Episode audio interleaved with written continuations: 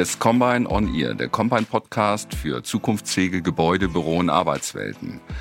Combine on Ear ist unser neuer Podcast, in dem wir mit interessanten GesprächspartnerInnen über aktuelle Themen der Immobilienwirtschaft sprechen wollen. Wir kombinieren Perspektiven für einen ganzheitlichen Blick, ohne Tellerrand. Um was geht's heute? Wie sollten wir heute und morgen arbeiten?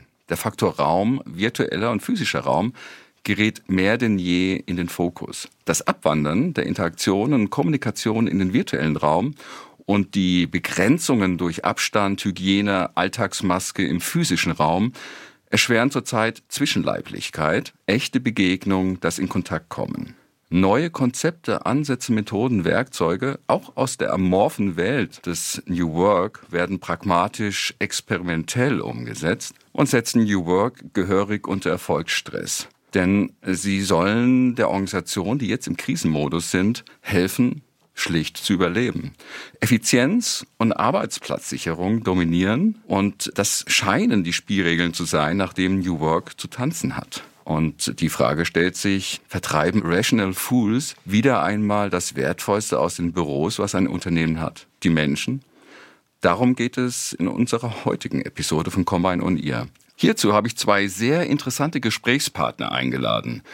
Arbeitsräume mit Schönheit fluten und New Work, aber richtig sind Zitate und seine Formulierungen. Und ich bin froh, dass wir ihn heute sprechen können. Ich begrüße Professor Jan Teunen. Hallo, Herr Teunen. Hallo, vielen herzlichen Dank für diese wunderbare Einladung. Herr Teunen ist Geschäftsführer von Teunen Konzepte, Herausgeber und Autor des preisgekrönten Buches Officina Humana. Und gerade ist von ihm erschienen New Work, aber richtig. Vielleicht erzählt er uns gleich, was ein Cultural Capital Producer so macht und was das Ganze eigentlich mit dem Friedensnobelpreisträger Muhammad Yunus zu tun hat. Und der zweite Gast heute, mit dem ich sprechen darf, ist einer der Treiber und Macher zukunftsfähiger Gebäude, Büro und Arbeitswelten. Und ich bin sehr froh, dass er da ist. Ähm, Combine-Geschäftsführer Matthias Pietzker ist da. Hallo, ich grüße dich, Matthias. Ja, hallo, Dietmar. Ich möchte zunächst Sie bitten, lieber Jan Teun, sich unseren HörerInnen kurz vorzustellen. Ja, ich bin, äh, wie Sie beiden hier im Raum, ein Mensch. Und äh, wie Sie habe ich ein gleiches Ziel im Leben. Ich möchte glücklich sein, wenigstens gelegentlich. Und dieses Glück suche ich beruflich als Cultural Capital Producer. Sie haben es bereits erwähnt. Und ein solcher hilft Unternehmen, sich weiter zu kultivieren. Das heißt, ein Gleichgewicht herbeizuführen zwischen wirtschaftlicher Verantwortung und ethischer Verantwortung indem ich mich um alles das kümmere, was nicht in den Bilanzen ausgewiesen ist. Das sind die Werte, das ist das Wissen und das ist das Wirken. Und zum Wirken gehört die wirksame Kommunikation. Matthias, bitte sag etwas zu deiner Person. Ja, das kann ich tun. Was mich mit Herrn Teun verbindet, ist, dass äh, ich eben auch ein Mensch bin. Das ist schon mal ganz beruhigend, auch für mich. Ähm, und was mich auch treibt, ist äh, tatsächlich Arbeitsumfelder zu planen. Und äh, ich sag mal, insbesondere für den Kopf, für das Herz und den Bauch zum, zum Denken, zum Fühlen und zum Handeln. Und das treibt mich an, in den Unternehmen diese Bedingungen herzustellen. Ja, und ich bin Dietmar Adam, Change Manager, systemischer Organisationsberater und Coach bei Combine. Und ich habe es ja schon angekündigt, die Geschichte mit den äh, Friedensnobelpreisträger. Das interessiert mich jetzt. Aber Herr Theun, wie sind Sie denn dazu gekommen, sich mit Arbeitsräumen und Büroarbeit zu beschäftigen? Ja, das Thema hat mich immer schon interessiert. Und äh, deswegen hat ein Kunde, ein Büromöbelhersteller, ein ziemlich großer, der zur Börse gegangen ist, mich gebeten zu helfen, das Unternehmen neu zu positionieren nach dem Börsengang. Während dieser Zeit gab es in Berlin, hier, wo wir jetzt sind, den ersten sogenannten Fission Summit, also ein Fissionsgipfel. Das war das Jahr 2007 und Keynote Speaker bei diesem Gipfel war Friedensnobelpreisträger Yunus. Mhm. Der hatte gerade den Friedensnobelpreis bekommen, weil er die Minikredite erfunden hat für arme Frauen vorwiegend und er hat mit seinem Engagement Millionen von Menschen aus der Armut befreit der hat eine wunderbare Rede gehalten und hat die armen Menschen überall in der Welt als Bonsai-Menschen bezeichnet. Menschen, die aus einem guten Samen gemacht sind, wie wir, mhm. aber sie haben eine zu kleine Schale, ihr Armut, sie können ihr Potenzial nicht entfalten. Und dann hat er noch über seinen Traum gesprochen. Er möchte zu Lebzeiten, wir haben gerade seinen 80. Geburtstag gefeiert in München, Armut ins Museum stellen. Ich hatte das große Glück, neben ihm zu sitzen beim Abendessen. Und ich habe gesagt, Herr Yunus, das mit Ihrer Verwirklichung Ihres Traumes wird nichts, wenn wir nicht auch hier die Armut beseitigen, die geistige Armut, die entsteht durch die von der wirtschaftlichen Rationalität dominierten Büros. Die Menschen, die dort arbeiten, sind auch Bonsai-Menschen. Mhm. Sie haben eine viel zu kleine Schale mhm. und sie können ihr Potenzial dort nicht entfalten. Und äh, das hat er sofort verstanden, dass das eine mit dem anderen zusammenhängt. Und hat dann erwähnt, im kommenden Jahr ist er wieder da, in der Freien Universität in Berlin. Wieder sind 2000 Zuhörer da und er hat vorgeschlagen, er redet über seine Bonsai-Menschen und ich über meine. Und seitdem kann ich mich nicht vor Anfragen, um über dieses Thema zu reden, retten. Mhm. Interessante, in, interessante Geschichte. Ähm, ich nutze einfach mal die Gelegenheit und frage auch mal den Matthias Pietzka, das habe ich noch nie gemacht. Ähm, was fesselt dich eigentlich, Matthias, am, am Thema zukunftsfähige Immobilienbüro und Arbeitswelten? Was, was treibt dich da? Ganz, äh, das hast du mich noch nie gefragt. So, so direkt noch nie. Und, äh, und jetzt gerade in dem Podcast. Jetzt gerade, ja, genau. Haus raus. Ja, äh, das Bild des Bonsai-Menschen, weiß ich gar nicht, ob mich das inspiriert, aber ich bin fest davon überzeugt, dass äh, Herr Churchill das ja auch mal so gesagt hat, in einem anderen Kontext, dass erst ein Mensch ein Gebäude prägt und dann prägt ein Gebäude den Menschen. Und ich bin fest davon überzeugt, dass da, wo man gestalten kann, nämlich sein Arbeitsumfeld und das bewusst tut, dann ist das ein gutes Investment in eine gute Arbeitsumgebung und dann können Potenziale tatsächlich entfaltet werden. Und das treibt mich einfach an. Und da glaube ich, kann ich zu beitragen auch mit ein bisschen Erfahrungswissen. Und äh, das kann ja nicht schaden, wenn jemand zum ersten Mal sich einem Arbeitsumfeld annähert, mit jemandem in Kontakt zu treten, der das schon ein paar Mal gemacht hat. Ich ähm, möchte einfach mal ein Gedankenexperiment wagen. Es ist ein Wunder geschehen, das ideale Büro ist Realität geworden. Was, was kennzeichnet das ideale Büro? Was, äh, woran merke ich, dass, dass, dass ich gerade in einem idealen Büro bin? Also da muss ich ein bisschen zurückspringen. Und zwar wieder zu dem Herrn Yunus, weil damals saß im Saal ein Unternehmer. Und äh, der hatte gefallen an meinen Ausführungen und hat gebeten, können Sie bitte diesen Vortrag nochmal halten in sechs Monate. Dann äh, habe ich einen Kongress mit 250 Unternehmer im Adlon in Berlin und es wäre schön, wenn die das auch hören. Und dann habe ich gesagt, das tut mir leid, zweimal das Gleiche, das werde ich wohl nicht machen, aber mit dem Schwerpunkt Büro sehr gerne. Und in den sechs Monaten bis zu dieser Veranstaltung habe ich ein kleines Büchlein gefunden und gelesen. Bedienungsanleitung für ein menschliches Gehirn von Gerald Hütter. Und äh, der behauptet nun, dass viele Arbeitsumgebungen nicht geeignet sind für die Entwicklung eines menschlichen Gehirns. Diese Gedanken habe ich in meinem Vortrag eingepflegt und irgendwann war dann der Tag der Veranstaltung da und äh, vor mir sprach Götz Werner, mein Kunde von DM Drogeriemarkt. Und dann war ich dran. Und äh, nach dem Vortrag, dann kommt immer jemand, möchte eine Visitkarte haben oder stellt noch eine Frage. Und plötzlich stand da diesen wunderbaren, freundlichen Menschen und sagte, das war ein wunderbarer Vortrag, Sie haben verstanden und äh, ich möchte mit Ihnen arbeiten. Und dann habe ich gesagt, das ist schön, aber wer sind Sie, was machen Sie? Und dann antwortete er, ich bin der Hirnforscher Gerald Hütter, den Sie zweimal zitiert haben. Und äh, wir sind jetzt ein Team und wir können uns auch gleich duzen. Ich heiße Gerald. Und habe ich gesagt, wunderbar, Gerald. Dann können wir gleich eine Frage klären, die ich habe. Wir haben vorhin, und jetzt kommen wir dann zu dem Büro und Ihre Frage, äh, Kurz Werner sagen hören, er könne seine Mitarbeiter nicht motivieren. Das müssen Sie selber tun. Aber als Unternehmer habe er die Pflicht, Umstände zu schaffen, damit Menschen sich motivieren können. Was sind das für Umstände aus der Sicht eines Hirnforschers? Und dann hat er gesagt, das kann ich gleich ganz präzise beantworten, denn ich forsche am lebendigen Gehirn. Und die Dopaminachse im Kopf sprudelt am heftigsten, wenn die Qualität im Umfeld stimmt. Motivationstreiber Nummer zwei ist die Qualität im Umgang. Das heißt, diese beiden Qualitäten müssen herbeigeführt werden, also Qualität im Umfeld und Qualität im Umgang, sollte ein Büro gut funktionieren. Das gilt übrigens für ein Homeoffice wie auch für ein Firmenbüro oder ein Büro an einem dritten Ort. Das gilt für alle Büros. Unter Umgang verstehen Sie, wie, ähm, wie beispielsweise Führung passiert, wie, äh, wie kommuniziert wird, wie mit Informationen umgegangen wird und dergleichen? Ja, die Führung muss weise sein. Also eine Führungskraft, die nicht weise ist, kann kein guter Führungskraft sein. Das heißt, er muss in sich ein gleichgewichtiger Dreiklang sich erarbeitet haben aus Emotionalität, Rationalität und Sozialität. Und dann wird er so auf die Arbeitsgemeinschaft als Vorbild hinwirken, mhm. dass die dort als Team funktionieren und nicht eine Gruppenmentalität ausbilden. Also die Gruppenmentalität erkennt man daran, dass da immer der ausgestreckte Zeigefinger mhm. ist. Das sind immer die anderen, die den Fehler verursacht haben. Und äh, dieser ausgestreckte Zeigefinger ist das, der ist tadelwütig und das ist das Logo des Opfers. Wir wollen Victory und da muss man gut gemeinsam im Team arbeiten, prozessorientiert, mhm. auf ein Ziel hin und man gewinnt gemeinsam und man verliert gemeinsam.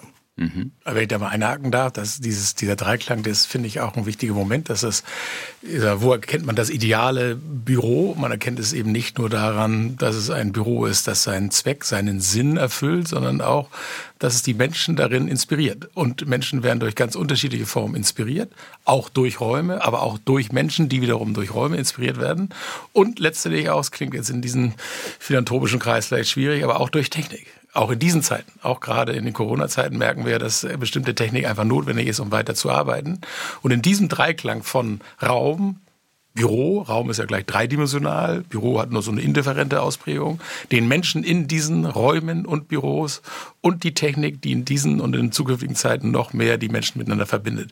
Wenn dieser Dreiklang funktioniert und einen Sinn stiftet und die Menschen inspiriert, sind wir inspiriert, sind wir in einem guten schönen Raum. Ich bin froh, dass Sie Sinnstiftung nennen, weil äh, das kommt sehr viel, oft zu kurz im Unternehmen.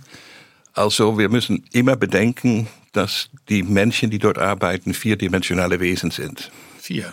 Vierdimensionale Wesen, ja. Sie haben einen Körper und er braucht stimmige physische Ergonomie. Wenn das nicht hm. vorhanden ist, kann das Büro kein gutes Büro sein.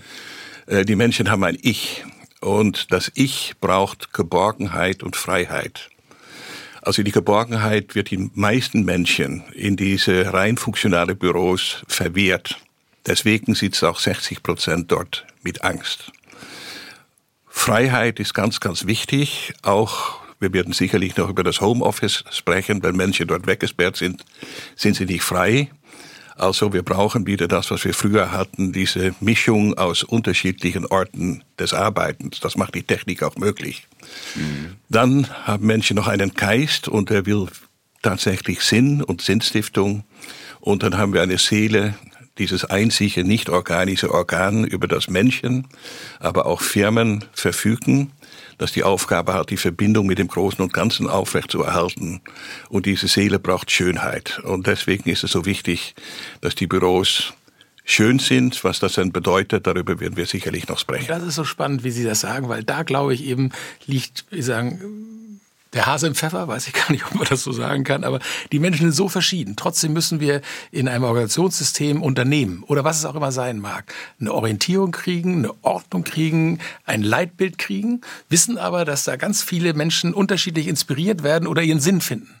Und nun gilt es von mir, aus meiner Sicht eben zu finden, wie kann ein wirtschaftlich guter, sinnvoller Weg aussehen, Räume, Arbeitsumfelder zu gestalten für eine Vielzahl unterschiedlicher Menschen, mit unterschiedlichen Tätigkeiten. Und da glaube ich mehr denn je, dass diese Vielfalt in einem Raumkonzept, Klammer auf wirtschaftlich sinnvoll, Klammer zu, notwendig ist, um Menschen wieder oder überhaupt in eine gute motivierende, inspirierende Arbeit zu kriegen. Und das ist vielleicht ein, auch, dass wir erfahren in dieser Welt jetzt gerade, wo wir merken, dass manchmal ein Sinn und eine Inspiration verloren geht in diesen Corona-vermaledeiten Zeiten, wo wir Menschen an unterschiedlichen Orten sind, Sehnsucht spüren, für bestimmte Dinge zusammenzukommen. Aber das, was Sie sagen, ist so wichtig. Wir haben eben nie immer den gleichen Typ und dann kann ein gleiches uniformes Büro für die Vielfalt der Menschen nicht das Allheilmittel zu sein, gut, sinnvoll und inspirierend zu arbeiten. Ja, und es gibt natürlich ein Problem mit Schönheit im Büro. Danke. Denn was ist denn eigentlich Schönheit? Das empfinden wir alle irgendwie anders. Trotzdem kann man eine Antwort geben auf diese Frage. Also genau erklären, was es ist, kann man nicht, denn Schönheit hat mit Emotionen zu tun. Und die Emotionen, die waren lange da, bevor es die Sprache gab. Und ich vermute mal, dass wir noch nicht genügend Wörter haben, um das Phänomen wirklich prägnant zu beschreiben. Aber man kann das mal versuchen, mhm. äh, zum Beispiel mit dem Stuhl, auf dem ich hier sitze. Also wenn ich gut auf diesem Stuhl sitze, ist der Stuhl noch lange kein schöner Stuhl, denn ich habe nicht nur Sitzfleisch, sondern auch einen Sitzgeist. Und dieser Sitzgeist, der verlangt ziemliche Materialien, Proportionen, Farben, Texturen und so weiter. Wenn das alles gegeben ist, ist der Stuhl noch lange nicht schön, denn es müssen die Materialien, also der Naturstoff, aus dem er gemacht ist, äh, schonend äh, der Erde entnommen werden. Also das ist Teil der Schönheit. Mhm. Also Sie haben einen ganzheitlichen ähm, ein, oder einen sehr weiten Schönheitsbegriff. Ja, es ist ein integraler Schönheitsbegriff und also schonend Ressourcen verwenden. Dann muss die Idee des Stuhles eine schöne sein. Das ist ganz, ganz wichtig. Äh, da sind wir dann beim äh, Design. Es muss die Produktion schön erfolgen, Logistik, Handel, Gebrauch. Und da muss der Stuhl noch schonend in den Kreislauf zurückgeführt werden. Und dann ist der Stuhl schön und das kann, können wir auf das ganze Büro übertragen. Lässt sich das auch virtualisieren? Gibt es auch sozusagen ein schönes virtuelles Büro aus Ihrer Sicht? Oder ich werfe es mal in die Runde. Also ich würde erstmal den Begriff, also ich finde das ganz schön. Ich frage mich gerade, wo der Sitzgeist ist. Der ist nicht im Hintern, ne? Der ist, oder der ist. Leider ist der Sitzfleisch, der Sitzgeist ja, ist, ist oben. Okay, das ist schon mal ganz beruhigend. Also deswegen ja. sind wir auch mit dem Kopf nicht auf der Sitzfläche. Ich finde den Begriff der Schönheit, kann ich, also finde ich wunderbar ist, ein ganzheitlicher, holistischer. Das ist natürlich in der jetzt vergleichsweise nüchternen Büroplanung nicht immer ganz einfach umzusetzen. Mir fällt es aber viel leichter zu sagen, wenn wir das Büro genauso definieren mit Schönheit und nicht die einzelnen Bestandteile immer so streng nehmen in dieser Ganzheitlichkeit, sondern im Gesamtkunstwerk Büro. Arbeitsumfeld, wo man immer auch arbeitet. Da muss der Begriff Schönheit, wie Sie ihn beschrieben haben, sagen wir, stimmig sein. Und da, das fehlt, glaube ich, in vielen Dingen. Und ich glaube, in der virtuellen Welt haben wir eben, weiß ich nicht, kann wenig, aber da haben wir eben nicht die Dimensionalität und wir haben eben nicht die ultimative Empfindung für den Raum. Der virtuelle Raum ist eben, also wenn ich jetzt hier in Kacheln gucke, dann ist das ein virtueller Raum, da kann ich auch ganz gut mit agieren. Aber ich setze mich ja nicht so mit dem Umfeld auseinander. Ich gucke auf einem Bildschirm mal groß, mal klein. Und der muss stimmig sein. Ich finde, dass ein digitaler Raum, wenn ich für eine Firma arbeite, auch eine Orientierung geben muss, auch ein Leitbild darstellen muss und nicht irgendwas Nüchternes, das müssen wir schaffen. Aber diesen Schönheitsbegriff würde ich mir wünschen, dass wir es gar nicht schaffen, ihn in die Virtualität zu übertragen, mhm. weil dann geht ein ganzes Maß an, an Menschlichkeit verloren. Persönliche Aussage. Ja, ich habe sogar, hab sogar, Entschuldigung, aber ähm, ich haue es einfach noch mal rein. Die, äh, sie, diese vier Dimensionen, die Sie, äh, Herr Theun, vorhin äh, zitiert haben, ähm, wenn ich mir das virtuelle Räume, virtuelle Bühnen ähm, anschaue und wie da kommuniziert wird, wie da Business gemacht wird, ähm, alle vier, also ich habe so den Eindruck, dass alle vier Dimensionen, die Sie zitiert haben, dort äh, vernachlässigt sind. Mhm. Gerade und das, das ist scheint mir ein Spezifikum zu sein äh, dieser Corona, dieses Corona-Kontextes. Wie sehen Sie das? Ja, das ist es auch. Es ist eine Notlösung, die wir im Moment haben, dass wir alle mit Zoom und Teams miteinander kommunizieren. Es ist schön, dass wir es können, dass wir die Technik haben und ich liebe die Menschen dafür, dass man sowas erfindet. Und die Digitalisierung ist ein ganz, ganz, ganz großes Geschenk. Das ist was Wunderbares. Nur wegen der Digitalisierung werden im Büro alle Routinearbeiten in Zukunft von intelligenten Maschinen gemacht. Und das ist was Wunderbares. Mhm. Weil wir sind nicht gemacht, um Routine zu machen. Was für Menschen im Büro an Arbeit bleibt, das ist die gewollte Co-Kreation. Mhm. Und die gewollte Co-Kreation, die braucht Begegnung und Nähe. Und deswegen ist es ganz wichtig, dass das Büro nicht so wie wir es kennen, sondern eben in diese poetische Ausprägung mhm. bestehen bleibt und dass man allen anderen Dinge nutzt. Also das Homeoffice sollte nicht zur Regel werden. Mhm. Aber wenn ich das ergänzen darf, ich glaube, dass es eben gerade also in der Ergänzung, das Homeoffice hat seine Berechtigung für bestimmte Dinge. Mhm. Ich finde, dass Menschen auch ins Büro kommen sollten, um Einzelarbeit zu machen, um sich konzentrieren, wo einige Firmen jetzt sagen, das machst du zu Hause, das ist ja dein Einzelumfeld und du kommst zur Interaktion in die Firma. Ein Büroumfeld für ein Unternehmen, von einem Unternehmen oder einem Auktionssystem muss beides beherbergen können. Das finde ich ganz wichtig. Und was wir eben so merken, äh, im Moment, der virtuelle Raum wird immer bleiben. Der wird ein wesentlicher Teil von Arbeit sein und dem müssen wir mehr den müssen wir füllen, der darf nicht so nüchtern bleiben. Wir wissen noch nicht genau wie, aber Design im virtuellen Raum. Aber was noch wichtiger wird, weil wir so viel digitalisieren, brauchen wir Wahrnehmung, wir brauchen Wärme, wir brauchen Nähe, wir brauchen Empathie und da spielt Design und Gestaltung von Räumen und Arbeitsumgebungen eine extrem wichtige Rolle. Und dann müssen wir auch mal sehen, durch dieses, ich weiß, dieses digitale Arbeiten, wie schaffe ich denn Bindung, Identität, Loyalität? Mhm. Das schaffe ich nur, indem ich irgendwas ausstrahle, das ich woanders nicht finde. Und das im virtuellen Raum weiß ich noch nicht, wie es geht, aber ich weiß, dass es für Firmen darauf ankommt, das herzustellen, um Menschen, die man braucht, damit man gut, sinnvoll, wirtschaftlich arbeitet, hält und bekommt. Mhm. Und dafür kriegt Design und Gestaltung immer mehr Bedeutung. Mhm. Ich, ich habe sogar den Eindruck, dass es so, als, äh, so etwas gibt wie eine, eine Sehnsucht nach den vier Dimensionen, die Sie zitiert haben. Also diese die Sinnsuche, äh, Matthias, was du auch ja. gesagt hast. Also was macht Sinn, was gibt mir Identität und äh, wie kann ich eigentlich mit, mit, mit meinem Gegenüber, mit der Kollegin und Kollegin richtig in Kontakt kommen? Aber und, ich muss gleich unterbrechen, jetzt äh, Emotionalität, aber ich höre auch bald wieder auf. Aber es gibt für Menschen, da ist Sinn und Identität und Motivation liegt. Mhm. Ich habe einen Platz, 1,60 Meter mal 80 groß, fest verankert in irgendeinem Raum einer Unternehmung. Und es ist legitim, dass wir den mhm. Menschen die Sicherheit geben, weil sie da sinnvoll motiviert arbeiten. Und dann gibt es eine Vielzahl von Menschen, die sagen, das kann ich so nicht. Und dann komme ich zu Ihnen, sage, die Veränderung der Digitalisierung wird Menschen, die bisher gesagt haben, ich, ich mache einen routinierten Prozess, die müssen die laufen Gefahr, dass es den nicht mehr gibt, diesen Job. Und dann hat ein Unternehmen oder wir eine Verantwortung, den Menschen zu befähigen, auch was anderes zu tun und ihn gleichzeitig mitzunehmen. Dafür brauchst du eine andere Umgebung. Lass dich darauf ein. An 1,60 Meter mal 80 Tisch mit Schrank und Stuhl wirst du nicht kreativ sein. Du musst aber kreativ werden, wenn du deinen Job in zehn Jahren, ich sage irgendeine Zahl, machen willst. Und das ist eine Aufgabe, die wir alle haben. Als Gesellschaft, aber auch Unternehmer, Unternehmen müssen sehen, wie kriegen wir Menschen dahin, dass sie dann diesen Job machen können, den irgendwann ein Computer machen muss. Sonst schaffen wir es wirtschaftlich nicht. Mhm. Ja, ja, deswegen behaupten wir, wir, das ist mein Co-Autor Christoph Quach, den wir vorhin nicht erwähnt haben. Die Bücher, die schreibe ich natürlich nicht alleine. Da sind sehr fähige Co-Autoren mit an Bord. Äh, deswegen sagen wir, das Büro der Zukunft muss ein Gewächshaus werden für Kreativität. Und es muss im Grunde genommen die gleiche Qualitäten haben wie die erste Natur. Das Büro gehört zur zweiten Natur des Menschen. Und die erste Natur hat diese wunderbare Qualität, äh, dass sie sowohl eine funktionale wie auch eine poetische Beziehung ermöglicht. Und genau das muss in dem Büro auch möglich sein. Vor allem auch, weil es die vordringlichste Aufgabe von Unternehmen heute ist, die abgebrochene Verbindung mit dem Großen und Ganzen wiederherzustellen. Ich weiß, das klingt ein bisschen esoterisch, aber der Satz stammt nicht von mir, der stammt von Professor Strube, der frühere Vorstandsvorsitzende der BASF, kein esoterischer Spinner. Und die Frage ist nun, wie schaffen wir das? Und das schaffen wir, indem wir die fünf Wirkungselementen des geordneten Hauses aus der antike Ökonomik wiederherstellen. Das sind die Wirtschaftlichkeit, Viele Büros sind überhaupt nicht wirtschaftlich, weil es gibt Reibungsverluste dort ohne Ende. Wirtschaftlichkeit, Schutz, Zusammengehörigkeit, Kulturpflege und Identitätsstiftung. Mhm.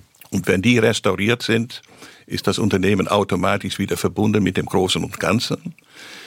Dann werden die Sehnsüchte der Büroarbeiter auch gestillt. Die großen Sehnsüchte sind Verbundenheit mit etwas Größerem und äh, Potenzialentfaltung. Und das ist die Übung, die vor uns liegt. Mhm. Viele arbeiten Gott sei Dank schon dran, aber das muss noch verstärkt stattfinden. Ich glaube, ähm, es ist ein, wir haben gerade das Momentum durch diese, durch den Digitalisierungsschub und auch durch dieses exzessive Homeoffice machen, hierfür äh, sehr offen zu sein und, und äh, ich beobachte auch, dass äh, viele auf der Suche sind, genau nach, nach, diesen, nach diesen Aspekten des Arbeitslebens und äh, sie nicht mehr finden zurzeit. Also weil wir die Paradoxie haben, dass zurzeit in Arbeitsräumen auch man mit Masken äh, sitzen muss und eigentlich äh, gar nicht mehr so richtig in Kontakt kommen kann, zurzeit noch.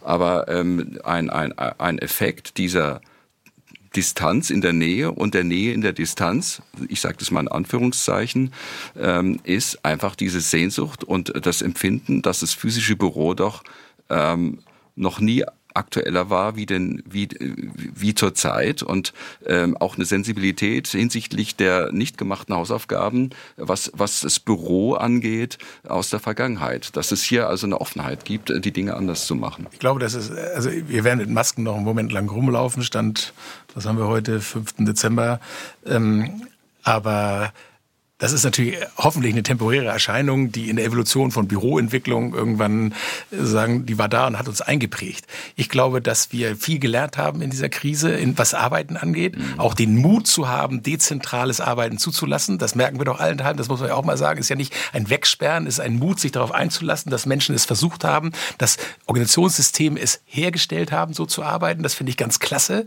Und was ich nur schade fände, ist, wenn wir in, in gesünderen Zeiten wieder sind und post-Corona Corona, wie auch immer, dass wir dann nicht, dass wir dann zurückfielen in die Vor-Corona-Zeit und sagen, ja, der Mut war ja nur in der mhm. Krise. Da mussten wir, es ging nicht anders. Und dann sind wir alle wieder da, sitzen wieder wie die Hühner auf der Stange in irgendwelchen Büros und funktionieren wieder. Sondern dass wir die positiven Erfahrungen, die es ja auch gab in der Arbeitswelt, was wir zulassen können, dass die weitergelebt werden, gepaart mit den Dingen, die ein Unternehmen braucht, mhm. damit es Identität stiftet und gut arbeiten kann und nicht binär 01. Also mhm. lasst die Leute nicht zu Hause, weil es ja klappte und wir wollen nur Flecken sparen, das ist ja toll, aber holt sie sie auch nicht wieder alle in die Firma, weil sie sagen, ja, das war ja nur eine Krise und jetzt können wir wieder so sein wie vorher. Und daraus können wir, glaube ich, ganz gut lernen. Und das andere, was ich natürlich, das muss ich ja sagen, als auch als Berater, ich finde den Begriff, das ist natürlich wunderbar, Herr Theunen, diese Ganzheitlichkeit, die Schönheit, fünf Faktoren hier, vier Faktoren da. Und trotzdem haben wir wirtschaftliche ich will nicht sagen Zwänge, das klingt gleich ganz zu hart, aber wir müssen es auch wirtschaftlich abbilden können. Ja. Und da ist natürlich Organisationssysteme, die sagen, ich habe nicht nur vier Kreative oder 20, sondern ich 14.000 Arbeitsplätze in Deutschland und dann den teunischen Schönheitsbegriff zu realisieren in allen Standorten, könnte natürlich ein ganzes Budget herausfordern. Und da ist die Herausforderung, wie schaffen wir es nachzuweisen, sage ich mal ganz bewusst hart, dass dieser Begriff Schönheit oder das Umsetzen damit inspiriert und motiviert arbeiten kann, dass es sich wirtschaftlich lohnt. Das finde ich legitim, dass Wirtschaftsunternehmen das abverlangen, bevor sie sagen, kaufen, teuren, machen. Ich habe ja gesagt, das erste Wirkungselement des geordneten Hauses ist die Wirtschaftlichkeit. Ah, das war das erste. Und Am Anfang diese, ich aber nicht hin. diese von der wirtschaftlichen Rationalität dominierten Büros produzieren Reibungsverluste ohne Ende. Also bis zu 40 Prozent der in Menschen investierten Geldmitteln verpuffen wirkungslos, weil das Büro die Menschen nicht lebendig macht. Sie kennen die Gallup-Zahlen, äh, dass es um die Motivation nicht gut bestellt ist. Mit dieser müde Truppe kann ein Unternehmen gar nicht wirtschaftlich Hängt arbeiten. aber nicht nur vom Raum. Dann sind ja. wir wieder bei dem Dreiklang Raum, Mensch, Technik. Manche Frustration kann durch schlechte Menschen in guten Räumen entstehen. Oder ja, ja. durch schlechte Te Technik mit guten Menschen in guten Räumen. Aber, Der Dreiklang stimmt. Aber eigentlich hat das Problem viel früher begonnen. Also wir sind jetzt in dieser Corona-Krise und wenn wir herauskommen, stecken wir mit den Büros in einem Dilemma fest. Und wenn man feststeckt in einem Dilemma, kann man nicht einfach so weitermachen wie bisher. Äh, man kann auch nicht zurück über den Weg, den man gekommen ist. Man muss heraus über Transformation. Und wenn Transformation gelingen soll, dann braucht es ein langes Gedächtnis. Und da muss man wirklich diese, aus der antiken Ökonomie, diese Wirkungselemente des geordneten Hauses noch drauf haben. Man muss wissen, warum das Büro überhaupt in die Welt gekommen ist. Man muss ein bisschen vertraut sein mit der Renaissance und seiner Methode. Da haben die ersten eigentlichen Firmenbüros begonnen, Uffizien, das war so der Medici, die das gemacht hat. Ufficia heißt ja Büro eigentlich, aber es war geflutet mit Schönheit. Und wir müssen schauen, was brauchen wir denn heute, damit das Arbeiten mit diesen wunderbaren technischen Möglichkeiten war das zu der damaligen Zeit auch schon mit Schönheit geflutet von den Menschen, die es damals beurteilen, ja, infizieren? War, Oder nur äh, rückwirkend? Nein, das waren ja Renaissance-Menschen mhm. und die sind nicht so in die Welt hinausgegangen, wie wir das bis vor kurzem noch gemacht haben, sondern die haben die Schönheit ins Haus geholt. Mhm. Und die Uffizien, die waren traumhaft schön. Damals schon. Auch aus ja, aber da war die Administration. Aber das war eine Ausnahme, denn eigentlich haben die Menschen fast immer im Homeoffice gearbeitet. Mhm. Also seit der Erfindung der antiken Ökonomie bis 1850 mhm. war das Homeoffice das eigentliche Büro. Mhm. Büro. und die Menschen wurden frei, weil sie ins Firmenoffice gehen konnten. Ja, das vergessen wir immer alles. Aber das Allerwichtigste ist, dass das Büro eine Erfindung des Hochmittelalters ist, erfunden im Kloster, explizit um das Kostbare zu beschützen. Und in den meisten Büros, auch in den meisten Homeoffices, wird das Kostbare nicht beschützt. Und daran müssen wir arbeiten, damit wir auch wirtschaftlich sind äh, in den Unternehmen. Ja. Noch einmal unterschrieben in dem Dreiklang. Wunderbar. Ich kann nicht nur den Raum verantwortlich machen Nein. für, für nicht gute Arbeit, für nicht mhm. sinnstiftende mhm. Arbeit. Wir müssen alle Ziele, wie soll ich sagen, bestmöglich erreichen. Und ich finde eben, dass, dass, dass die Wirtschaftlichkeit in unternehmerischen Denken spielt eine Rolle, das ist berechtigt. Aber nur darauf fokussiert, machen wir vieles falsch. Zu kurz ja, gesprungen. Absolut. Ja, das ist ja die, eine der Kernthese, die Rational Fools, ja, die, die Vertreibung aus dem Paradies des beschützten Arbeitens ähm, durch eine sehr einseitige ökonomische Sichtweise. Bei uns beispielsweise ähm, würde es bedeuten, ähm, in der, in der Workplace-Thematik äh, rein eine Flächeneffizienzperspektive einzunehmen. Da hat man schon äh, wahrscheinlich perspektivisch verloren. Ne? Nee, aber Irrational Foods, die muss es geben, finde ich, genau in diesem, in, in einem Organisationssystem müssen Menschen unterschiedlicher Couleur zusammenkommen und die Räume müssen schaffen, dass sie sich auf Augenhöhe begegnen. Und dann sind Rational Fools in einer Firma gut, wenn sie nur es schaffen, anderen Unrational Fools Fools, keine Ahnung, wie die dann heißen, zuzuhören. Und wenn sie dann aufeinander eingehen und sagen, ja, ey, Rational Fools, mit der Aussage hast du ganz, ganz recht, aber bitte beachtet, dass meine auch nicht ganz verkehrt ist. Und der dann sagt, ja, Unrational Fool, das stimmt eigentlich, ganz cool, jetzt lassen wir das Beste zusammenkriegen. Und dann kommt dann eine dritte Dimension dazu. Und der Raum lässt das zu. Mhm. Dann habe ich doch einen, geilen, coolen, dann habe ich einen guten Raum. Ja, ja, ich glaube, das, was Sie da umschreiben und wonach Sie suchen im Grunde genommen, haben Christoph Quach und ich in einem langen Dialog äh, versprachlichen können. Äh, wir haben nach den Ursachen gesucht und was fehlt noch. Und wenn wir zurückgehen zu der antike Ökonomie, äh, war das die Managementwissenschaft von der ethisch-moralischen Menschenführung unter dem Dach eines Hauses. Hm. Und dieses Haus hatte die fünf Wirkungselemente, die wir besprochen haben vorhin. Und das Haus hatte ein Integrator oder ein Vorsteher oder was immer, der daran interessiert war, dass das Ganze autark blieb, also hm. Alles musste rückgebunden sein am Maß des Hauses. Man wollte auch keine Gewinnoptimierung, aber man wollte ein gelungenes Leben für die Menschen in diesem Haus. Und es ist sehr lange so geblieben. Und diese Figur, die brauchen wir auch heute noch in Unternehmen. Dann kam die Renaissance, es kamen die Banken, es kam das äh, Venture Capital, also es kamen die Venturer und die Abenteurer und die haben mit geliehenem Geld den zukünftigen Gewinn nachgejagt mit Schiffen. Und das Schiff sah am Anfang noch genauso aus wie das Haus aus der Antike. Es war ein schwimmendes Haus. Und der Kapitän war noch so ein Integrator und so ein Hausvorsteher. Und der hatte Orientierung und er kannte seine Pappenheimer und wusste, was die individuellen Wünsche und Bedürfnisse sind. Aber dann kam die Technik. Es gab andere Antriebe mhm. und es kam ein neuer Mann an Bord. Das war der Techniker, das war der Maschinist. Und der hat das Schiff auf Funktionalität getrimmt, damit er schneller ist wie seine Mitbewerber. Das hat man am Land übernommen und das funktioniert jetzt nicht mehr. Und jetzt muss noch ein Typ hinzukommen. Und die Entscheider, die müssen eine Mischung sein aus diesen Typen, also aus mhm. äh, Hausvorsteher, mhm, genau. aus Kapitän, Maschinist. Aber was wir jetzt noch brauchen, damit das Büro schön wird, mhm. ist ein Kärtner. Also Kärten waren immer schon Orte des Arbeitens, des Erntens und Sehens, der Potenzialentfaltung, aber auch der Schönheit. Und das Schöne am Kärtner ist, und deswegen brauchen wir den Typ, ich kenne keinen Kärtner, der den Ast, auf dem er sitzt, selbst absägt. Mhm. Und das machen, das, das machen die Rational Fools, deswegen muss zukünftige Führung eine Mischung sein aus mhm. diesen Typen. Und dann kommt es gut, glaube ich. Und dazu braucht man aber eben dieses lange Gedächtnis, damit die Transformation wirklich gelingen kann. Schönes Bild, Office Gardening. ähm, aber Sie sagen, es muss ein Mensch dazukommen. Das glaube ich auch. Mhm. Also da sind wir ja auch jetzt in einem Umbruch und wir werden mit manchen Dingen bewusster umgehen, hoffe ich auch. Das ist dann ja auch eine positive Sache aus einer vermaledeiten Zeit. Aber dann, es muss ein neuer Charakter dazukommen, der vielleicht nicht in den Menschen schon drin ist. Das kann er nicht. Das können wir auch nicht erwarten, dass jeder Mensch auf alle andere Charaktere abbildet.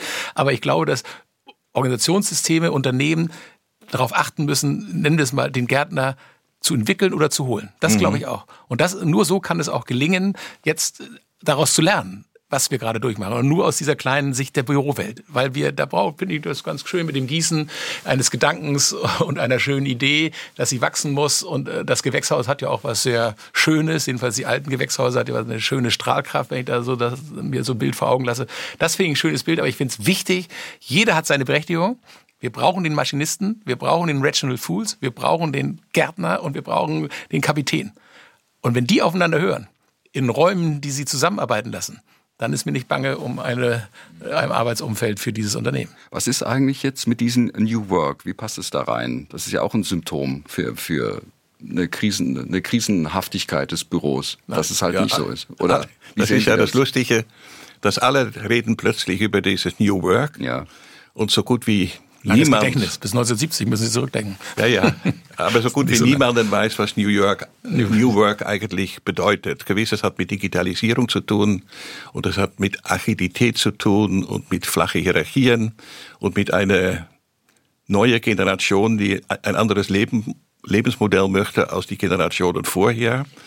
Aber die Krise des Büros bleibt trotzdem, trotz all dieses Gerede. Und die wirkliche Krise des Büros ist eine Krise des Menschlichen. Also äh, deswegen wird jetzt auch nach Sinn und Sinnstiftung gesucht. Alle mhm. wollen ein Purpose Statement plötzlich haben. Ähm, aber das Problem ist eben ein, ein, Mangel an Menschlichkeit, an Lebendigkeit in den Firmen, auch an Kreativität, auch an ein äh, konstruktives Miteinander. Mhm. Und das muss eben geändert werden. Und genau das meinte derjenige, der diesen Begriff erfunden hat. Mhm. Genau, das ist der Name. Und äh, da ging es darum, ein, ein Problem zu lösen mit einer interessanten Methode. Menschen sollten in Zeit, der freikam, äh, weil sie nicht mehr Vollzeit arbeiten konnten, etwas machen. Doch, ne? Ja, was sie wirklich, wirklich, wirklich, er hat es dann mhm. immer dieses wirklich wiederholt, wollten. Und Genau das ist der springende Punkt. Zu viele Menschen machen noch einen Job, auch in den Büros, und befriedigen dort ihre niederen Bedürfnisse und bekommen dafür etwas Anerkennung aus der Arbeitsgemeinschaft, wenn sie Glück haben und auch eine externe Belohnung, ihr Gehalt. Aber wir müssen da hinkommen, dass die Menschen in diesen Firmen äh, eine Mission haben und dienen wollen, Bedeutung kreieren wollen, einen Unterschied machen wollen. Und dann bekommen sie auch eine äh, interne Belohnung, weil das, was sie machen, wirklich Sinn macht. Aber das ist sinnvoll, das ist ja Sinnstiften sinnvoll. Sinn genau. kann ich stiften und ich empfinde es als sinnvoll. Ja. Und dieser Sinn ist eben sehr unterschiedlich. Der kann ein großes Bild sein, es kann ein sehr kleines Bild sein, mhm. es kann einen Kollegen befriedigen, den anderen gerade nicht. Und diese Vielfalt müssen wir zulassen. Das muss man zulassen und man muss lernen von Menschen, die das schon umgesetzt haben. Und da lohnt es sich zum Beispiel, sich mit Bruno Cucinelli, diesen Kaschmir Unternehmer zu beschäftigen, der die Welt schöner hinterlassen will, als er sie vorgefunden hat. Auch ein schönes. Versucht nie auf Kosten anderer unterwegs ja, zu sein ja. und der nur darum bekümmert ist, die Potenziale in seiner Arbeitsgemeinschaft zu entfalten, damit die gemeinsam die eigene Welt und die Welt anderer reicher und nicht ärmer machen. Und darum geht es im Grunde genommen. Und das ist sinnvoll. Und, und, und vor diesem Hintergrund glaube ich, dass der New Work-Begriff, der wirklich inflationär verwendet wird, früher war, irgendwann war Facility Management ja so ein Begriff, keiner wusste genau, was es ist und war auf einmal alles FM. Dann jetzt New Work auch äh, sehr populär geworden. Und das ist eben nicht New Work, wenn ich das nur sage, ich mache Kickertische oder Schaumstoffbälle, Besprechungsräume, dann ist es eben eine Möbelausstellung und nicht mal schön. Äh, nicht mit Schönheit geflutet nach meinem Schönheitsbegriff, sondern es ist eben sehr vielschichtig. Es ist kein Symptom, es ist Notwendigkeit, über neues Arbeiten nachzudenken, aber nicht schlagwortartig, sondern jede Organisation, jedes Organisationssystem muss sein eigenes New Work finden. Das geht gar nicht anders, weil sonst äh, sozialisiere ich ja Sinn. Und dann sage ich, der Sinn ist für alle Menschen gleich. Für jede Firma ist der Purpose gleich. Kann nicht sein. Also insofern muss ich auch den New Work und das Umfeld für ein gutes New Work für jede Firma, jede Organisationssystem, wie auch immer, individuell interpretieren. Und das ist die Herausforderung. Und häufig hören wir ja, äh, ja das, dann sehen wir irgendwelche Bilder, wir machen irgendwelche schönen Aufnahmen, das will ich auch haben. Und das kann nicht funktionieren. Und wenn eine Firma sagt, ich, hab, ich bin 125 Jahre alt, ich habe 2000 Menschen in Deutschland und der Beratungsauftrag heißt, machen Sie bitte zu einem Start-up, dann winke ich ab, weil ja, es gar nicht gehen kann. Nein, das ist vollkommen richtig. Also wir leben ja in sehr interessante Zeiten. Das stimmt. Und es verändert sich nahezu alles was das unternehmerische Handeln beeinflusst. Und in so lebendige Zeiten ist Identität einer der wenigen genau. stabilen Faktoren. Man kann sagen, es ist das Rückgrat eines Unternehmens und für alle, die da was verkaufen wollen, ist es der Treibstoff. Genau. Und deswegen muss das so sein, dass ein Unternehmen, das Putzmittel herstellt, das muss anders riechen, anders daherkommen wie ein Unternehmen, das hochwertigen Schmuck macht zum Beispiel. Ja, ja und wenn die Identität stimmt in einem solchen Unternehmen, dann fühlen die Menschen sich auch wirklich verbunden und werden lebendig und bringen sich ein. Es ist eigentlich ganz einfach. Deswegen sage ich, wenn wir beraten, hören wir erstmal zu und finden uns erstmal ein. Und es ist eben nicht, dass wir sagen können, ich habe diese, ich habe das da gelesen und hier gelesen, hätte ich auch so, sondern man muss sich erstmal reinfinden und ein Teil einer Kultur, einer Seele, eines Organisationssystems werden. Und dann kann man erst gut beraten und dann kann man auch nicht urteilen, sagen, den Schönheitsbegriff oder den New Work Begriff, ja, so wie sie es machen, ist falsch. Sondern es geht nur darum, ob der spezifische Sinn für den Schmuckhersteller oder den Putzmittelhersteller erreicht wird, ob er ihn transformieren kann in die Vielzahl der Mitarbeiter und dann ist es richtig. Da ja, gibt es kein richtig und falsch. Gefällt mir, was Sie sagen. Sie sind jetzt jetzt zurückgekehrt in die Wiege des Büros. Schon wieder? Ja, äh, weil die, also das Kloster ist schon interessant und wir können für das Büro sehr viel lernen. Und die Mönchgemeinschaften, die unterwerfen sich ja ein Regelwerk. Also die mhm. lassen Orientierung durch das Außen zu. Die berühmteste Unternehmensregel ist die Benediktusregel. Also Maßgaben für den Abt. Mhm. Und die beginnen mit dem Wort obsculta und das bedeutet höre. Also man muss ja, ganz, ja ganz, ganz ja, ja, Sie haben das alles wunderbar gemacht. Jetzt haben Herr Pietzke hat gerade ähm, ausgeführt, dass äh, so Elemente des New Works, des vermeintlichen New, New Works genommen werden, äh, das Bällebad und äh, als Beispiel. Ähm, und das kann nicht funktionieren. Das ist ja eine Verkürzung. Auf der anderen Seite, ähm, so in der Krise, da ist ja natürlich auch das, das Risiko oder die Gefahr groß, dass ähm, bestimmte Elemente, flache Hierarchien oder äh, Konzentrierungsprozesse, Entscheidungsprozesse beispielsweise genommen werden und sie rein unter dieser Rational Fool Perspektive wieder betrachtet werden, also so eine ökonomische, verengte Effizienzschraube. Und äh, dadurch äh, könnte ja auch äh, New Work unheimlich in Stress geraten und auch verbrennen vielleicht. Es wäre ein katastrophaler Lernprozess, der nicht stattfinden wird, weil wir im Moment noch etwas anderes erleben als Corona. Also das kollektive Bewusstsein mhm. kommt auf eine höhere Ebene im Moment. Und die Menschen werden das, was Sie gerade geschildert haben, nicht akzeptieren. Mhm. Das merkt man jetzt schon an talentierte junge Leute. Die schauen zunächst, was macht das Unternehmen? Ist das was Sinnvolles? Dann, wie ist das Team, was ich da vorfinde? Dann, in was für Arbeitsumgebung muss ich arbeiten? Und dann erst wird über ein, also bei den äh, jungen Führungskräften über einen Firmenwagen oder über ein Gehalt gesprochen, aber die anderen Dinge sind wichtiger. Und das ist relativ neu, dass es so ist. Und äh, das ist meine ganze Hoffnung, dass durch diese informierte, hm. kritische und fordernde talentierte Menschen es gar nicht so weit kommt, dass wir wieder zurückgehen. Weil es mhm. wäre wirklich ein dramatischer Prozess. Mhm. Wir müssen gemeinsam dafür sorgen, dass die Globalisierung sich beschleunigt hin zu Globalität.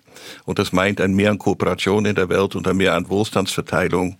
Und die kann man, das kann man alles nur erreichen, wenn man die Dinge im Sinne von New Work, so wie es ursprünglich gemeint ist, verändert. Mhm. Das ist aber sehr, ein, ein sehr optimistisches äh, Szenario, würde ich, oder ein zuversichtlich stimmendes äh, Szenario, weil das nämlich bedeutet, dass wir gerade inmitten eines Prozesses der, der, der Musterbrüche sind mhm. und, äh, und, die, und der macht es schwer, wieder zu, zurückzufallen in, in, in die alten Rituale, in die alten Muster. Also man kann nicht mehr so alles vergessen, das ist unmöglich. Deswegen endet diese Broschüre, die Sie erwähnt haben, über diese Thesen über das New Work von uns, mit dem Satz eines extrem erfolgreichen Unternehmers. Und er ist sehr inspirierend und äh, positiv. Das meiste ist noch nicht getan, wunderbare Zukunft und das mhm. gilt auch für das Büro. Mhm. Das müssen Sie nachher noch wiederholen als Schlusssatz. Ähm, ich glaube, dass wir nicht unterschätzen sollten, dass so dieses Zurück zum Gewohnten, also noch nicht, das ist, hat noch eine ganz schöne Kraft ich glaube, das, was Sie gesagt haben, das Denken wird anders. Wir haben ein Momentum, da sind viele äh, gute Kräfte, die, also auch menschliche Kräfte, Personen, die anders denken, die andere Muster wollen und es erwarten. Aber ich, ich bin auch optimistisch und das treibt mich auch enorm an. Aber da ist noch viel Arbeit, weil das Momentum wieder zurückzukehren in diese Routine und sagen, ach, ist alles, äh, jetzt haben wir auch noch Corona und die ganze Welt ist unsicher und so weiter, dann lass uns doch lieber in der Arbeitswelt, das wissen wir halt, wie es funktioniert. Also da glaube ich, wir müssen sehr bewusst damit umgehen, dass es noch keine automatische Hoffnung gibt, sondern für die Hoffnung müssen wir arbeiten, dass dieses Bewusstsein für Arbeit und die Umfelder für gute Arbeit kein Automatismus sind. Ich bin auch hoffnungsfroh, aber ich glaube, es ist kein Automatismus. Da ist noch echt viel Arbeit. Ja, diese viele Arbeit, das nennt man Entwicklung. Ach, genau. Und äh, ich beherrsche die deutsche Sprache nicht, wie Sie merken, aber ich liebe sie. Besser als, äh Und entwickeln bedeutet buchstäblich die Wickel entfernen, zum Kern, zum Wesen einer Sache vordringen. Genau. Und zum Wesen des unternehmerischen Handelns gehört das Gestalten von Gesellschaft. Und da müssen wir wieder hin, dass wir in erster Linie Gesellschaft gestalten wollen. Das heißt nicht, dass man nicht eine fantastische Rendite einfahren kann und auf vielen anderen Gebieten erfolgreich sein kann. Aber dieses Gestalten von Gesellschaft, das ist, worum es eigentlich geht. Das bedeutet, also Sie betrachten Unternehmensentwicklung oder das Entwickeln, das, das, das Weiterführen, das Transformieren von, von Organisationen als Gesellschaftsentwicklung. Ja, das ist ein Beitrag dazu, dass die Gesellschaft sich positiv entwickelt. Und wenn man das einmal so sieht, dann weiß man auch, dass die Büroarbeit zur eigentlichen gesellschaftlichen Tätigkeit geworden ist. Und wenn man das so sieht, ist das Büro ein Steuerungsinstrument für nahezu alle Prozesse, die die Welt verändern. Und von der Qualität dieses Steuerungsinstrumentes ist dann abhängig, gehen die Dinge in die richtige, in der suboptimale oder in die falsche Richtung. Und vieles geht in die falsche Richtung, weil das Mastertool des Wirtschaftens, dieses Büro, in zu vielen Fällen noch ungepflegt ist, weil es diese genannte Prägung hat äh, der wirtschaftlichen Rationalität. Und deswegen muss das verändern. Es ist eigentlich ganz Logisch. Das ist der einzige, der ist Flügelschlag des Schmetterlings. Ne? So, und dann geht's ja mit los. Ja, genau. Aber ich, ist natürlich eine sehr pathetische Sichtweise, aber ich stimme Ihnen zu, dass, oder Organisationsentwicklung ist natürlich immer Gesellschaftsentwicklung. Wenn ich sage, weil jedes Organisationssystem, Unternehmen, öffentliche Hand, keine Ahnung, Stiftungen, Teil einer Gesellschaft sind. Mhm. Und die Menschen, die darin arbeiten, sind, in ihren, sind sowohl als Mitarbeiter Teil einer Gesellschaft, wie als auch als Privatmensch. Und insofern kann es nur eine gesellschaftliche Entwicklung sein. Äh, und da sage ich, achtet wäre den Anfängen, dass jeder kleine Organisationseinheit, die sich verändert, in unserem Sinne oder in unserem Weltbild, jetzt müssen wir sagen, wir sehen es ja auch subjektiv, ist ein Schmetterlingsschlag in einer gesellschaftlichen Entwicklung. Mhm. Das, das würde ich ganz so sehen. Und ich finde, das ist, das wird auch bewusster. Ich glaube, dass es dann nicht mehr nur darum geht, auch in der Diskussion die letzten Monate auch, zu sagen, ich muss meinen unternehmerischen oder organisationssystemischen Erfolg maximieren, sondern ich stehe immer im, in einem Vergleich oder in einem, in der Relation zu einem gesellschaftlichen, vielleicht sogar ein Gesamt weltlichen sozusagen. Mhm. Also was machen wir mit der Welt, dem Planeten? Das wird wichtiger sein, als es vor zwei, drei Jahren war. Und ich glaube, das wird auch immer bedeutsamer. Und damit ist jede mhm. Organisationsentwicklung, klingt ein bisschen pathetisch, aber wenn man es wirklich so runterdefiniert, wie Sie eben gesagt haben, dann ist jede Organisationsentwicklung auch ein Teil einer Entwicklung von einer Gesellschaft. Ja, ja, man kann das auch mit Zahlen unter unterstreichen. Also diese Mutter Erde, die existiert 4,5 Milliarden Jahre. Das ist unvorstellbar. Und Leben gibt es seit 3,5 Milliarden Jahre. Und uns Menschen, so wie wir etwa heute sind, also diesen Zustand gibt es 100.000 Jahre. Und wenn man diese Zahlen vergleicht, dann merkt man, das Ganze wurde nicht für uns gemacht. Nee, und deswegen sind wir manchmal verwirrt und auch traurig. Und deswegen müssen wir Bedeutung konstruieren. Und genau das ist die Schönheit und das ist auch unser Trost. Ja. Zum, zum Ausklang, ähm, die vielleicht die Komplexität belassen, aber vielleicht auch rausnehmen. Nochmal ja. einfach auf den Faktor Raum nochmal schauen. Der scheint ja ein wesentliches Momentum zu sein äh, in, de, in dieser Gesamtsicht weil dort im Raum spielt sich eigentlich alles ab. Wird er bedeutsamer werden? Werden Unternehmen systematischer und ganzheitlicher mit äh, aus, auch aus einem Eigenantrieb heraus mit dem Faktor Raum umgehen? Ich sehe es, ähm, ich finde erstmal, wenn wir uns mit dem Begriff Raum beschäftigen und nicht immer nur Fläche sagen würden, da habe ich schon hohe Sympathie, weil das ja eine, noch eine Mehrdimensionalität bringt. Und das finde ich schon mal ganz gut. Also wir beschäftigen uns mit Räumen. Und mit Räumen, im Privatleben beschäftigen wir uns mit Räumen. Und wenn eben Unternehmen oder Organisationseinheiten, Systeme sagen, wir, wir brauchen eine Raumplanung, wir müssen mit Raum bewusst umgehen, ist ja schon mal der erste Schritt der Sensibilisierung für die Wichtigkeit dieses Themas. Und was wir jetzt zusammenbringen müssen, neben dem, was wir diskutiert haben im physischen Raum, der Orientierung gibt, mehr denn je, der, der Leitbilder entwickeln muss, mehr denn je, der Heimat geben muss, mehr denn je, kommt die Ergänzung zum virtuellen Raum. Das ist die große Herausforderung. Und diesen, diese Nüchternheit des virtuellen Raumes vielleicht zu füllen durch, weiß nicht, durch virtuelles Design, das dann stimmig ist mit dem physischen Design, finde ich ganz spannend, darüber nachzudenken, wie solche Dinge dann funktionieren. Und man weiß, man ist nicht irgendwo im Nirvana eines digitalen Raumes, sondern man ist im digitalen virtuellen Raum von DM, Lufthansa, Siemens, wie auch immer, dass das eine Identität gibt. Finde ich ganz spannend. Äh, dieses, diesen Zusammenklang müssen wir hinkriegen. Äh, und das, dieses Bewusstsein wird, glaube ich, immer stärker aber es geht nicht getrennt voneinander. Also die Dimension virtuelle Raum ist uns jetzt im Alltag da. Den physischen Raum wird uns immer bewusster, der Dreiklang oder die Dreidimensionalität von Raum.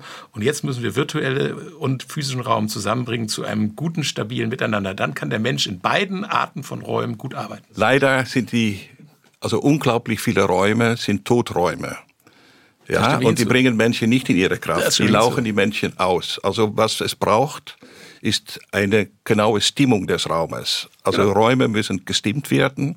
Das ist ja teilweise ihr Beruf, ihr Metier. Und wenn Räume gut gestimmt sind, werden die Menschen in diesen Räumen gut gestimmt und sie gehen dann gut gestimmt auf die Welt zu. Und die Welt kann nichts Besseres passieren. Deswegen ist ihr Metier mit diesem Einrichten des Mastertool des Wirtschaftens ein so unglaublich wichtiges. Wunderbar.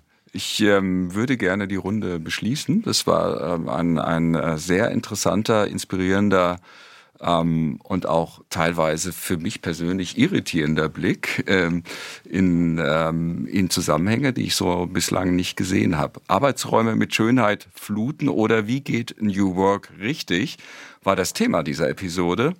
Und ich würde gerne äh, nochmal in die Runde fragen, äh, was wir denn so mitnehmen aus dem Gespräch und ähm, würde gerne äh, mit Ihnen, Herr Teun, starten. Was, was nehmen Sie mit aus unserem Gespräch? Also das, genau das, was ich schon lange beobachte, dass in Bezug auf das Büro das meiste noch nicht getan ist. Und deswegen haben wir eine wunderbare Zukunft vor uns. Mhm. Ich, ich, nehme mit, ähm, dass ich in einem Raum sitze, der für das, was ich jetzt gerade tue, genau der richtige ist, nämlich ein Studio, äh, um einen Podcast aufzunehmen. Da kann ich aber nur das machen. Und das Schöne ist, dass ich in einem relativ, wir sagen, nüchternen Raum aus meinem Empfinden, aber ganz tolle Persönlichkeiten äh, sprechen konnte und damit ein inspirierendes Gespräch stattfand. Und das zeigt mal wieder, dass jeder Ort seine Berechtigung hat, wenn man ihn genau so versteht, wie er, ge, wie er geplant wurde, nämlich hier als Studio und mit Menschen ins Gespräch zu kommen. Das fand ich toll, das nehme ich für heute mit. Reicht für heute. Mhm. Und ich nehme mit, dass äh, das Entwickeln von Räumen auch Gesellschaftsentwicklung ist und äh, im Raum sich alles abbildet, was, was Mensch sein und äh, Mensch werden ähm, ausmacht. Ähm, das ist so der Impuls, den ich so mitnehme und es zeigt auch so ein bisschen den, ähm, die Relevanz ähm, mit diesem Faktor, diesen wirklich als Erfolgsfaktor auch für ein Unternehmen zu sehen und äh, es entsprechend dann auch als Thema zu treiben. Ja, ich bedanke mich. Ähm, Gerne. Es war sehr interessant, lieber Professor Teun. Dankeschön, dass Sie da waren. Es hat Spaß gemacht. Es war mir nicht gleichgültig mit Ihnen. oh, der Niederländer. ja, mir auch nicht. Vielen Dank. Matthias, danke ne, ja, für die Zeit, gerne. für die Gelegenheit. Wir sitzen hier in Berlin ähm, bei We Are Producers äh, im, im, Tonstudio diesmal. Ähm, das haben wir heute zum ersten Mal hier gemacht, sonst haben wir immer via Remote produziert. Ähm, und das ist auch ähm, eine, tolle, eine tolle Erfahrung. Es war sehr schön. Dankeschön. So, das war's für heute. Danke fürs Zuhören. Wir freuen uns über Ihre Anregungen und Fragen und empfehlen Sie uns weiter. Bis dahin, tschüss.